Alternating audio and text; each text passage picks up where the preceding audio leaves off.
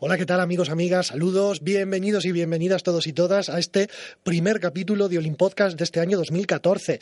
Hemos tenido algún que otro problemilla técnico, sobre todo a nivel de microfonía a lo largo de las últimas semanas y eso ha provocado que hayamos tardado prácticamente un mes en renovar contenido aquí en este, en este podcast. Podcast, por cierto, dedicado a la mitología grecorromana. Un auténtico placer. Aquí, arroba David Sonsequinfo en Twitter, David García. Hoy con el propósito de tratar de manera, eso sí, muy breve, un par de aspectos relacionados con la historia romana y con también la historia griega. Fijaos, Em, el más famoso de los incendios que devastó Roma fue el del año 64 después de Cristo. Estamos hablando de los tiempos de Nerón.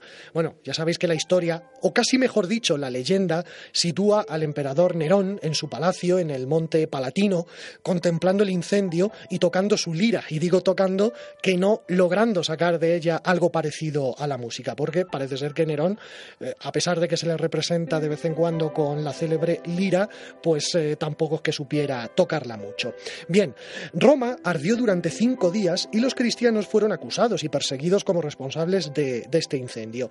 Recomiendo para que echéis un vistazo y para que os empapéis ese tipo de temas una película de comienzos de la década de los 50 del pasado siglo, del año 1951, una peli además muy famosa, la de Quo Vadis. Bien, a lo que iba. Los incendios eran muy frecuentes en la ciudad de Roma. Era una urbe densamente poblada. Estamos hablando de que en el siglo I había unos 800.000 habitantes en la ciudad de, Roma. Eh, además, era una ciudad con mucho material inflamable. En las calles había paja, madera, telas. Eh, la iluminación era con teas y con lámparas de aceite. Las callejuelas eran muy estrechas y estaban pobladas de tenderetes, tenderetes que evidentemente ardían como la pólvora, ¿verdad? Y para hacer frente a estos incendios había solo unos cuantos esclavos situados en puntos estratégicos de la ciudad con el objetivo de sofocar estos fuegos solo y exclusivamente con cubos de agua. ¿Qué pasa? Que había muchos incendios y que las consecuencias o la capacidad de devastación de estos incendios era absolutamente terrible. Así que, tras un incendio ocasionado en el 6 después de Cristo, el emperador Augusto decidió sustituir este precario sistema totalmente ineficaz, creando un cuerpo de lo que los romanos llamaban vigiles, o sea, vigilantes que hoy podríamos llamar como el primer cuerpo de bomberos profesional de la historia. Fijaos, el cuerpo de vigiles estaba formado por los aguadores, que en latín eran los aquarii, con dos ies al final, aquari, aguadores. Estaban también los sifonari. Los sifonari eran aquellos que manejaban unas precarias, unas primigenias o primitivas bombas de agua llamadas sifo, con pH, sifo de aquí viene nuestra palabra sifón. ¿Quién no ha comido alguna vez con agua con gas emanada o salida de un sifón? Bueno, pues viene precisamente de esto, ¿no? De este sistema de bombas de agua que en la antigua Roma utilizaban los sifonari y que se llamaba sifo. Y luego también teníamos los uncinari. Los uncinari eran unos, profesionales que iban con lanzas provistas de ganchos que hacían los derribos controlados de aquellos inmuebles que estaban ya inservibles y que había que, derribar porque se habían quemado, porque habían sido devastados por los incendios. Pero, fijaos, hubo otro cuerpo de bomberos privado y por cierto bastante poco profesional, bajo las órdenes de Marco Licinio Craso. Quedaos con este nombre, el de Craso. Sobre esto quiero hablaros. En el 60 a.C. se constituyó una alianza política en Roma. Era el primer triunvirato. Estaba formada por Pompeyo, por Julio César y por Craso. Eh, Pompeyo y Julio César ponían poder político y poder militar. ¿Y Craso? ¿Qué ponía Craso en esa alianza? Pues Craso ponía el poder económico, porque era, o por lo menos así estaba considerado en aquella época, el hombre más rico de toda Roma. entre los múltiples negocios en los que Craso se embarcó, los hubo legales, los hubo ilegales y los hubo absolutamente miserables, como por ejemplo hacer negocio con los frecuentes incendios de la urbe. Fijaos cómo se lucraba, sobre todo desde el punto de vista inmobiliario, Craso, utilizando la desgracia de los incendios. Craso creó un cuerpo de bomberos privado. ¿Qué pasa? Que lógicamente Este cuerpo de bomberos acudía a sofocar los incendios, pero, y aquí está el negocio, solo intervenían cuando los propietarios de los inmuebles que se estaban quemando aceptaban venderle esta propiedad a Craso. Claro está, la venta se producía a un precio absolutamente irrisorio. El afectado por el incendio tenía que plantearse la siguiente disyuntiva, o mejor dicho, tenía que elegir entre quedarse sin nada o aceptar unos cuantos sestercios y poder recuperar parte de sus bienes. Entonces, normalmente la gente lo que hacía era firmar la venta, llegaba a Craso, eh, de alguna otra manera, eh, pues sofocaba ese incendio y pagaba esa propiedad absolutamente inservible ya por muy poco dinero a la persona afectada o a la familia afectada. Los bomberos, como os digo, sofocaban el incendio y Craso adquiría terrenos donde construir nuevos edificios a bajo precio. Incluso se llegó a rumorear, se llegó a pensar que Craso tenía un cuerpo, un ejército de pirómanos que provocaban incendios para así posteriormente hacer negocio. Bueno, sobre esta pequeña anécdota hemos querido hablar en relación con este nuevo episodio, nuevo capítulo de Olim Podcast que comienza en este punto y a esta hora. Damos un paso hacia atrás en el tiempo y nos vamos del Imperio Romano a la cultura helena, a la cultura griega.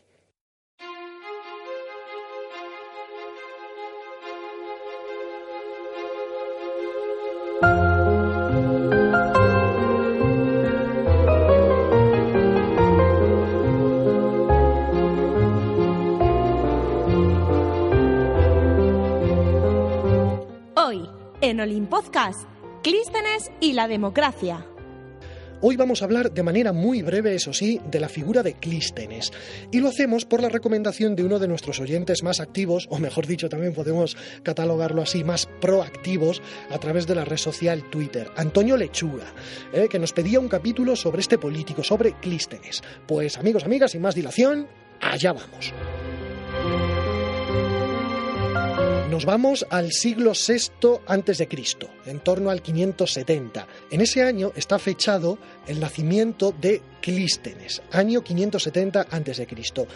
¿Quién era Clístenes? Clístenes fue un político ateniense absolutamente clave o fundamental para introducir la democracia en la antigua Atenas.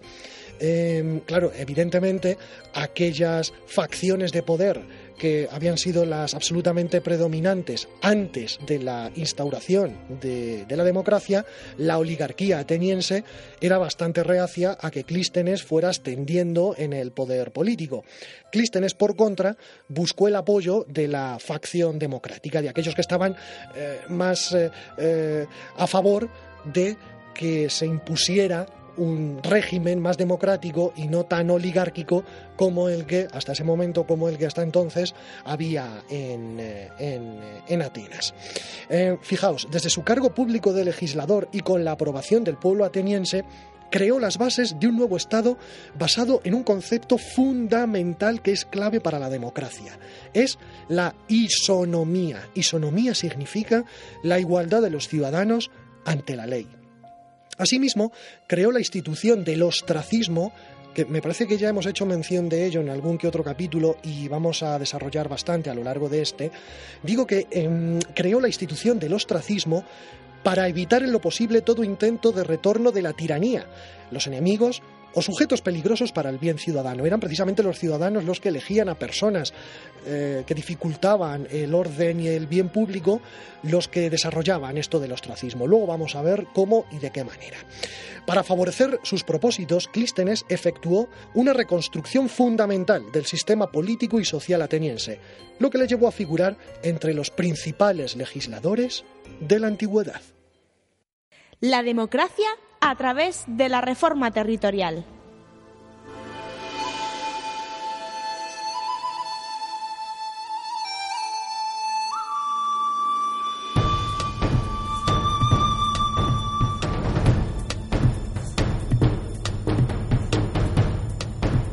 Bien, en primer lugar tenemos que destacar que Clístenes quería destruir para siempre el poder de la nobleza, la oligarquía, y fundar sobre bases sólidas la democracia o gobierno del pueblo por el pueblo. Eh, las reformas de Clístenes tendieron a establecer entre todos los ciudadanos un régimen de igualdad, lo que os decía antes, la isonomía, y sobre todo también quiso destruir los partidos regionales que tantos odios ocasionaban y a formar entre los atenienses una especie de conciencia de que más que habitantes de una determinada región eran hijos de una patria común. Esto lo hizo reestructurando la organización territorial del Ática de la siguiente manera. Bien, esto lo hizo Clístenes en tres etapas. Primero, división del Ática en tres regiones de población equilibrada, la zona central, la zona marítima y la zona urbana. Y luego, cada una de estas regiones la dividió en diez distritos o tritías. Eh, eran distritos de población equivalente, es decir, cada una con un número variable de demos o de municipios para eliminar antiguas comunidades gentilicias o culturales. Y luego, agrupación de tres tritias, una de cada región, para formar una tribu, con lo que en total resultaban diez. 10 tribus. Así, los miembros de las diferentes tribus no tenían contactos personales en su totalidad ni intereses comunes. Esta distribución de los demos hacía que una tritias no representara nunca un conjunto geográfico uniforme, ya que estaba compuesto por demos dispersos en tres regiones en que se había dividido el Ática. Así pues, de esta manera, el caciquismo y los partidos políticos territoriales quedaban muy mermados. Eh, otra reforma importante de Clístenes fue el hecho de reconocer el derecho de ciudadanía a un gran número de metecos y de esclavos. Bueno, recordad que los metecos eran aquellas personas que vivían en las ciudades-estado griegas, pero eran considerados no griegos, es decir, eran extranjeros. Estos nuevos ciudadanos fueron introducidos en los demos, en los pueblos, en los municipios y pasaron a acentuar el carácter democrático de las tribus.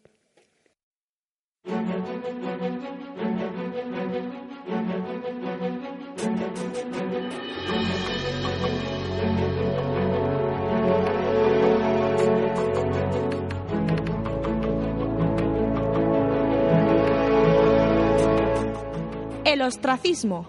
Otra de las grandes aportaciones de Clístenes para lograr su democracia fue el llamado ostracismo. Para aplicar cada año esta ley del ostracismo, se reunía en Atenas la asamblea y votaban a mano alzada y sin debate. Bien, cada ciudadano que deseaba votar tenía que inscribir sobre un fragmento de cerámica o en una concha de ostra, de ahí el nombre ostracismo, el nombre del sujeto cuyo destierro le parecía necesario para el bien público. Eh, alborotadores, gente que de alguna otra manera quería volver al régimen anterior, tiranos, etc. Siempre que había una mayoría absoluta de votos, la persona cuyo nombre aparecía debía abandonar la ciudad en el plazo máximo de 10 días y permanecer exiliado durante 10 años aunque esto realmente era bastante relativo, ya que eh, muchas personas que fueron expulsadas de su ciudad como consecuencia del ostracismo, es decir, muchos ostraquizados, eran llamados anticipadamente y se les permitía volver antes de cumplir esos 10 años fuera. Esto algunos autores lo han querido identificar como una especie de equivalente de nuestro actual o de nuestra actual reducción de penas a los encarcelados. El ostracismo, Clístenes lo utilizó como una manera de alejar a los tiranos, a los enemigos del bien público. Bueno, eh, hasta aquí sé que me he quedado muy por encima sé que tampoco he profundizado demasiado, tampoco quería ponerme demasiado técnico a la hora de ofrecer una primera, una ligera aproximación a estas reformas que comenzó a desarrollar Clístenes con el objetivo de ir introduciendo poco a poco la democracia en la antigua Atenas.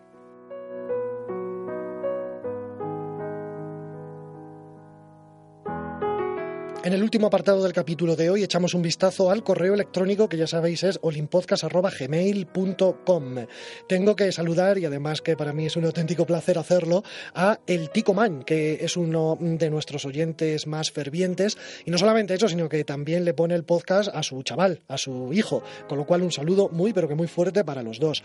Este correo electrónico me llegó el pasado mes de diciembre, pero claro, antes no habíamos tenido la oportunidad de, grabar. En el correo nos felicita las navidades y me dicen, quisiera comentarte si conoces de algún libro de mitología griega destinado a niños entre 10 y 12 años. Bueno, pues hay muchos, pero yo sobre todo quiero recomendaros uno que está bastante bien. El libro es Mitos griegos para niños. He estado buceando en internet y está, por ejemplo, en la Casa del Libro. Eh, en la Casa del Libro a través de internet lo podéis pedir y también eh, en Amazon, eh, también lo, lo tenéis. Mitos griegos para niños. Son 128 páginas. Em, quiero compartir con vosotros además algunas opiniones que hay además en la página de, de Amazon con el objetivo de que os hagáis una, una, idea de, de, que es un libro de bastante calidad.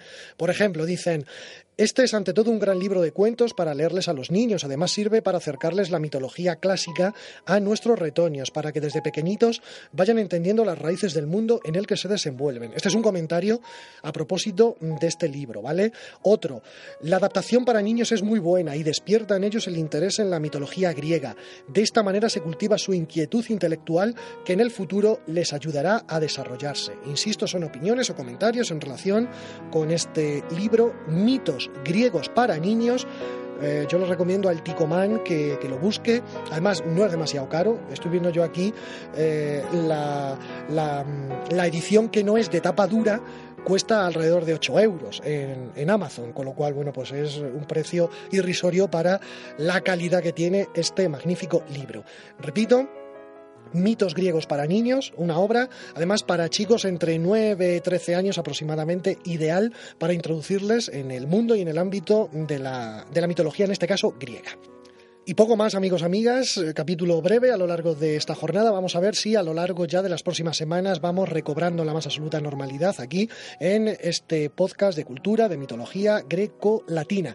Que muchísimas gracias por estar ahí al otro lado. Recordamos nuestras coordenadas en Twitter, arroba davidsonsequinfo con cada kilo.